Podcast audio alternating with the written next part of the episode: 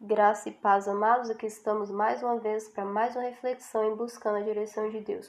E hoje a gente vai refletir sobre o primeiro amor. Em Apocalipse capítulo 2, verso 4 e 5, Deus diz o seguinte: Tenho, porém, contra ti que deixaste o teu primeiro amor. Lembra-te, pois, de onde caíste, e arrependa-te e pratica as primeiras obras. Senão, brevemente virei a ti e removerei do seu lugar o teu candeeiro. Não se arre... se você não se arrepender.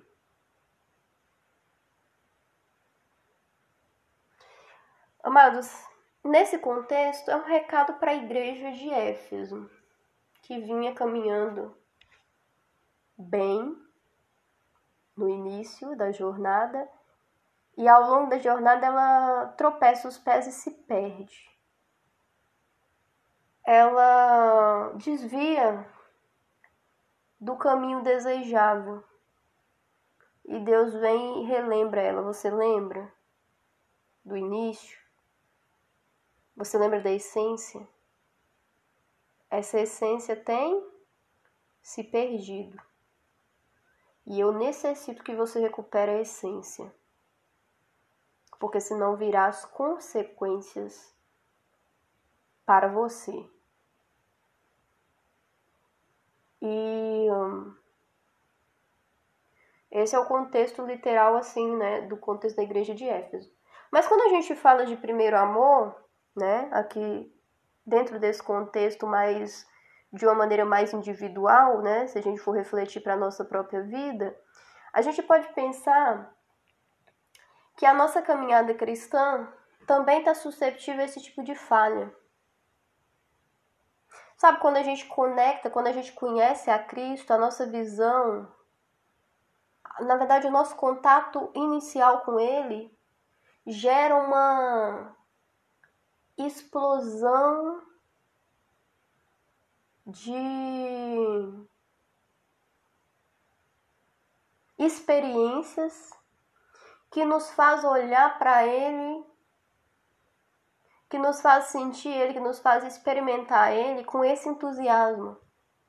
Aquele entusiasmo que no início, sabe, a gente parece ser, aliás, parece estar fortalecido que encara uma muralha, que vence um, sabe, o gigante, que vai para cima, e você começa a ter aqueles contato inicial com o Espírito Santo, você começa a experimentar os dons, você começa a experimentar a presença, e você começa a viver coisas sublimes na presença, e você começa a querer mais daquilo, e você começa a viver de uma maneira muito intensa.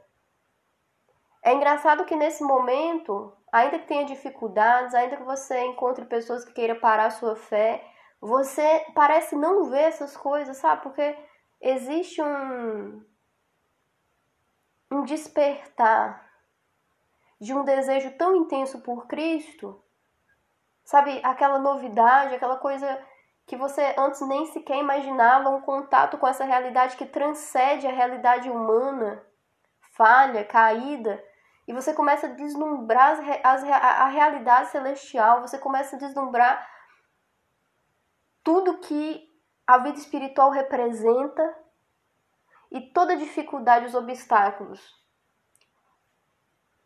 Parece ficar pequeno, sabe? Parece ficar pequeno diante de tudo aquilo que esse encontro com Cristo propicia. Eu lembro que quando eu me converti, eu me converti numa igreja assim muito radical assim, né? uma igreja bem raiz, pentecostal raiz. E eu só conseguia ver Cristo, sabe? Eu só conseguia enxergar ele assim. E eu lembro que eu tava conversando, eu não esqueço dessa conversa que eu tive com uma colega minha na universidade. Ela já era cristã há muito tempo. Tipo, muito tempo.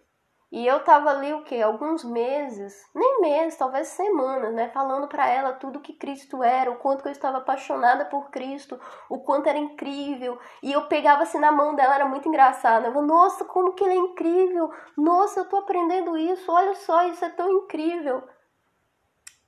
Aí ela pegou no meu braço assim, segurou Dani. é tão legal ver esse primeiro amor. Foi o que ela falou comigo ali, sabe? Sabe, esse entusiasmo, sabe? Essa coisa que você tá aqui me falando, tipo, eu já tô tanto tempo, eu estou há tanto tempo posicionada na fé que eu já não sinto esse mesmo nível de entusiasmo. E eu estou achando interessante enxergar em você esse entusiasmo, sabe? Esse primeiro amor. E ali ela falou comigo, mas olha, você ainda vai, se você continuar perseverante, vai passar por muita coisa e você vai entender exatamente o que eu estou te falando. Que chega um momento da caminhada que a gente já não, não, não, não, não, não vibra né? nessa, nesse entusiasmo, nessa, nessa, nesse ar de novidade. Mas assim, o, o fato de eu estar em contato com você né, observando seu processo, está me deixando com saudade daquilo que um dia eu vivi. Foi o que ela me disse. Engraçado, amados, que aquilo nunca saiu do meu coração.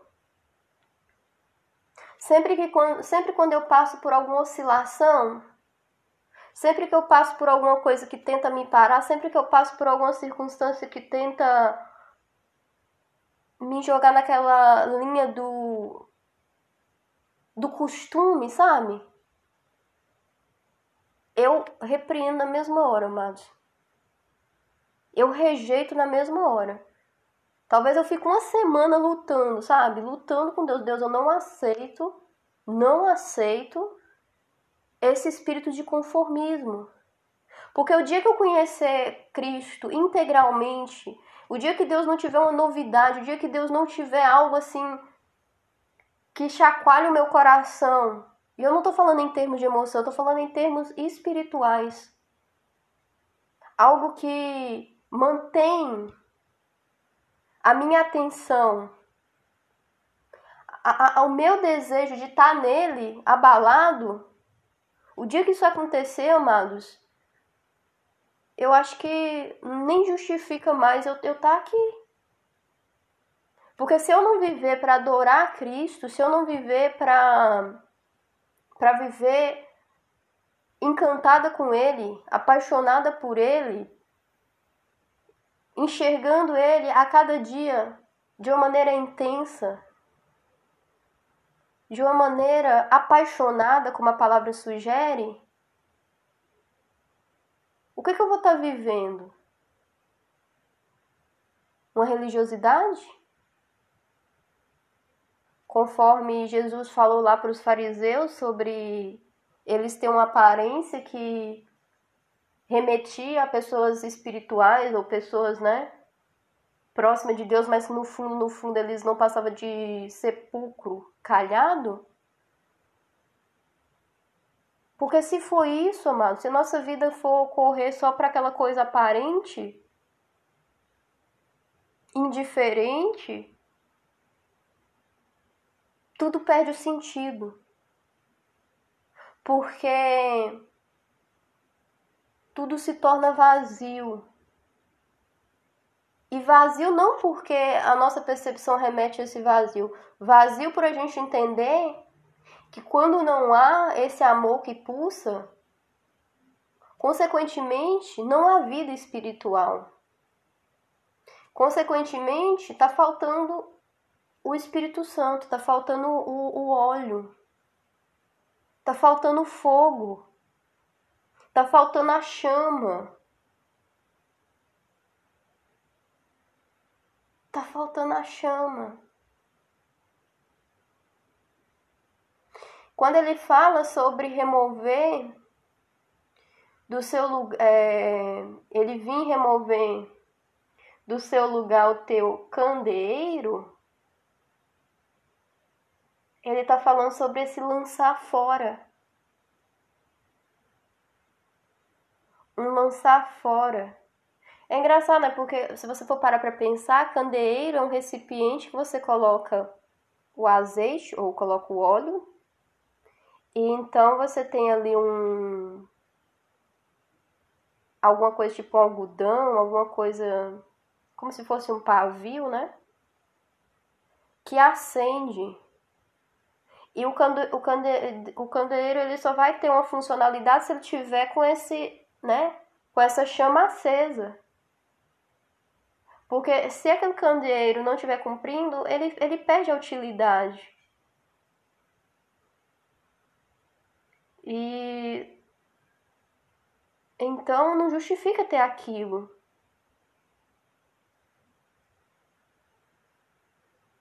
Deus é um Deus que coleciona coisas, eu quero crer que ele coleciona coisas úteis, coisas funcionais. Deus não, o caráter dele, na palavra dele expressa que ele não é um colecionador de itens de museu ou de qualquer coisa. Então, eu creio que o que ele está falando aqui é exatamente sobre sermos funcionais espiritualmente falando, sobre a gente ser funcional. E sabe, o mundo o tempo todo tenta tirar da gente aquela funcionalidade que a gente foi criado para ser. O sol, a natureza, a terra, Deus criou e tudo cumpre a sua função e tudo glorifica a Ele, sabe? Tudo expressa Ele. Ainda que a natureza, devido à queda, ela geme em dores de parto, ela geme. Mas eu creio que se tivesse voz, se eles pudessem dizer algo, ela estaria dizendo: Ó oh, Senhor, vem. Ele estaria louvando, glorificando a Deus, porque a flor que Deus criou, ela espelha um brilho e fala, entendeu? De uma beleza que você fala assim: nossa, o Criador tá aqui, olha só isso. O sol reflete os raios dele e naquele esplendor você pode contemplar um pouco do que, que é um brilho, do que, que é a luz, do que, que é uma luz dourada que remete à glória. O mar, na sua imensidão, sabe, prega sobre ele. E eu e você, a gente tem uma função. É ser esse instrumento dele que carrega essa presença dele que adora Ele. Esse dia eu estava aqui em casa, eu estava pensando nisso, sabe? Eu estava pensando sobre qual que é o meu propósito, por que, que o Senhor me criou. E o Espírito Santo ele me levou exatamente a olhar para toda a criação. Ele, ele me levou a imaginar um espaço sideral, né, e ver as estrelas assim. Eu fiquei ali pensando, falei, nossa, isso, isso reflete a glória dele. Isso glorifica ele. Aí eu fui lá e pensei, depois eu tava com um pensamento no mar, sabe? Uma coisa assim linda. Sabe? Aquele mar gigante, estrondoso, assim, sabe? Tremendo, profundo. E eu pensei, nossa, isso fala da glória de Deus. Porque ele criou isso. Isso fala. Depois eu pensei na natureza, eu pensei nas outras coisas, eu falei, nossa, tudo isso fala da glória de Deus. E aí logo me veio a imagem minha, né, como pessoa, como um ser que ele criou. E eu pensei, olha, se tudo expressa a glória do Senhor, então meu único propósito também é expressar a glória dele. Né? Se a natureza adora, se as estrelas adoram, se as galáxias adoram, se as galáxias entendeu, eu preciso entender. Porque quando a gente entende isso, o mundo não tem capacidade de esfriar essa chama. Ainda que surjam as lutas, ainda que surja. Gente, hoje é tanto conhecimento, sabe? Que se você não, não, não se conectar a Cristo e buscar esse momento de elevação, elevação que eu digo de se conectar a Ele, de se conectar à realidade dele, às promessas dele, à palavra dele, você se perde dentro de uma bolha. Uma bolha de informação, uma bolha de conhecimento. Conhecimento de quê, Dani? Conhecimento do humano. Conhecimento da sociedade, conhecimento do contexto político, sabe? Tudo isso que, quando você olha, você não consegue ver outra coisa senão a palavra dele se cumprindo naquilo que ele falou sobre o mundo. Que o mundo não conheceu ele. E é por isso que a gente não pode estar com esse foco nas coisas do mundo, sabe? É por isso que mesmo no nosso, é, mesmo no nosso processo de crescimento e amadurecimento como pessoa, embora a gente esteja no mundo, a gente experimente as experiências no mundo, a gente absorva o conhecimento, né, a técnica, as habilidades, enfim, a gente tenha né, essa, essa funcionalidade para que as coisas aconteçam no mundo, a gente não é do mundo. E, cara, é muito engraçado que eu tava vendo, é, eu tava lendo um livro é, falando sobre essencialismo. O que, que é essencial? É tão maluco que quando eu estava lendo esse livro, Essencialismo, eu, eu percebi que a gente precisa aprender o que, que é essencial. A nossa vida ela se torna tão complexa em meio a todo essa, esse aspecto humano, essa, esse, esse monte de informação. É quando a gente está focado demais nas coisas materiais, sabe? Nas coisas terrenas, que a gente esquece até o que, é essencial para a nossa vida. Precisa reaprender o que, que é essencial. Só que quando a gente está focado em Cristo, Ele não permite que a gente se perca naquilo que não é, não é essencial. Ele sempre está lembrando o que, que é essencial. E mesmo quando a gente se perde em relação ao que é essencial, ele usa algum instrumento, alguma maneira de mostrar: olha, você precisa voltar ao que é essencial.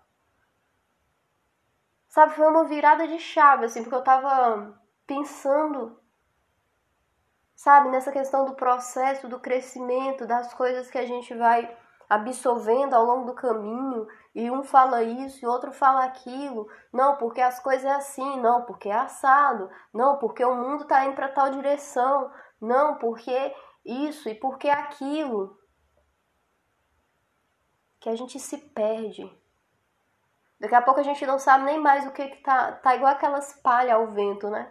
palmeira ao vento, é o que a palavra de Deus fala. Daqui a pouco tá igual a palmeira ao vento. Tô indo aqui, depois tô indo ali, depois eu tô, né? Totalmente. Mas Cristo não nos convida para ser essa palmeira ao vento. O convite que ele nos faz é para firmar sobre uma rocha. Uma rocha eterna, uma rocha que não desgasta, uma rocha que não muda, uma rocha eterna, segura certeira. Uma rocha que confere toda a segurança que o mundo, que a vida, né, a vida assim, né, de uma maneira existente, na verdade a existência, né, a existência dentro, dentro do nosso aspecto de realidade não pode nos conferir, mas ele pode. Porque ele é o início é o fim. As promessas dele é imutável. Passa céu, passa terra, passa tudo. Mas ele não passa. A palavra dele não muda, ela continua atual.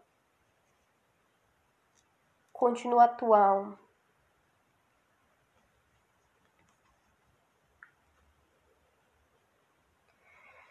Voltar ao primeiro amor é ter tudo isso em mente e escolher aquilo que é essencial, que é estar conectado em Cristo, em novidade de espírito. é engraçado que quando a gente fala de novidade de espírito, a gente não está falando de novidade de emoção. Porque o espiritual não trabalha com emoção. Embora o equilíbrio espiritual possa o equilíbrio ou o desequilíbrio espiritual possa refletir nas nossas emoções, na nossa alma, na maneira como a gente vai experimentar a realidade, os acontecimentos. Mas a verdade é que o espírito ele não está interrelacionado com emoção. O espírito ele está muito relacionado com a fé. Isso é muito maluco. E a novidade de espírito é quando você coloca a sua fé em ação. E eu vou falar, existem diferentes tipos de fé. Mas a fé certa é a fé depositada em Jesus.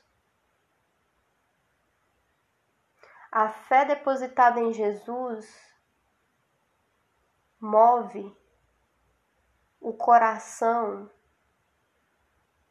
à novidade de espírito. E uma vida que anda em novidade de espírito é uma vida aquecida, que jamais perde aquele primeiro amor. Buscar a direção de Deus hoje nos convida a buscar esse processo de novidade em espírito. Viver menos em função das emoções, viver menos em função das tensões, viver menos em função do próprio conhecimento. Conhecimento, sabe? Esse, na verdade, conhecimento não, informações, né? Porque tem o conhecimento do espírito que é diferente até.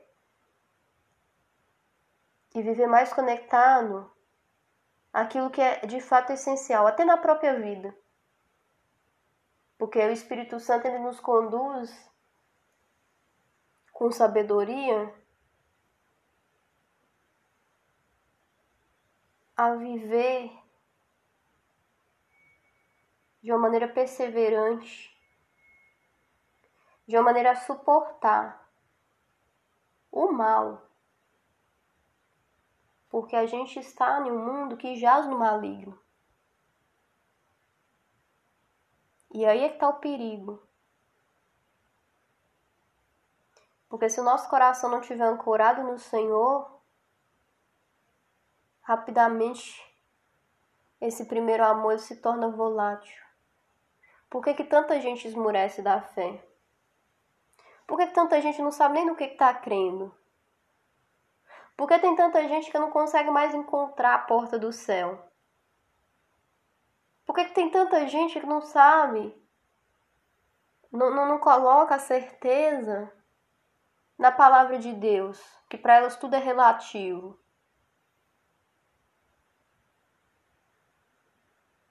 Por causa dessa desconexão.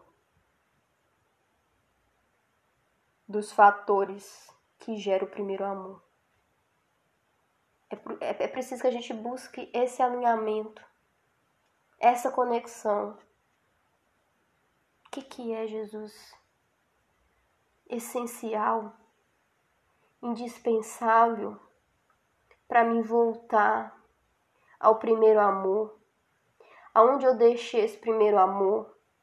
Aonde foi que eu caí? Aonde foi, Jesus, que eu esqueci do que é viver de uma maneira apaixonada por ti? Do que é viver com o coração queimando por ti? Onde é, Jesus, que eu estou te aborrecendo? Aonde é, Jesus, que eu estou te esquecendo? Me faça voltar lá. Me faça lembrar, porque eu preciso cultivar esse primeiro amor todo dia todo novo dia. Me ensina a cultivar o seu primeiro amor. Que eu não viva um segundo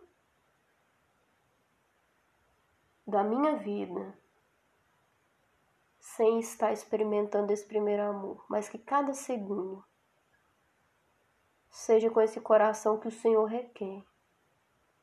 Um coração que se volta, um coração apaixonado um coração que busca o sentido, um coração que confia, um coração que discerne o verdadeiro relacionamento com Deus.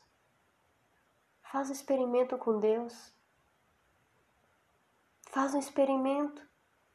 Se você não conhece esse amor, se você não conhece essa chama, se o seu coração já não pulsa mais, experimenta ele agora.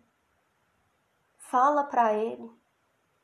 Fala para ele que você quer voltar ao primeiro amor. Que você quer viver o primeiro amor. E se você já está vivendo o primeiro amor, continua. Só peça a ele, eu quero mais. Eu quero mais. Porque se o meu amor pelo Senhor não tiver equilibrado, não tiver nessa intensidade que o Senhor requer, certamente eu não estou cumprindo o propósito que o Senhor me criou para cumprir, que é glorificar o Senhor. Amém, amados? Glória a Deus. Vamos viver esse primeiro amor? Buscando a direção de Deus, fique por aqui. A gente se vê na próxima reflexão. Graça e paz.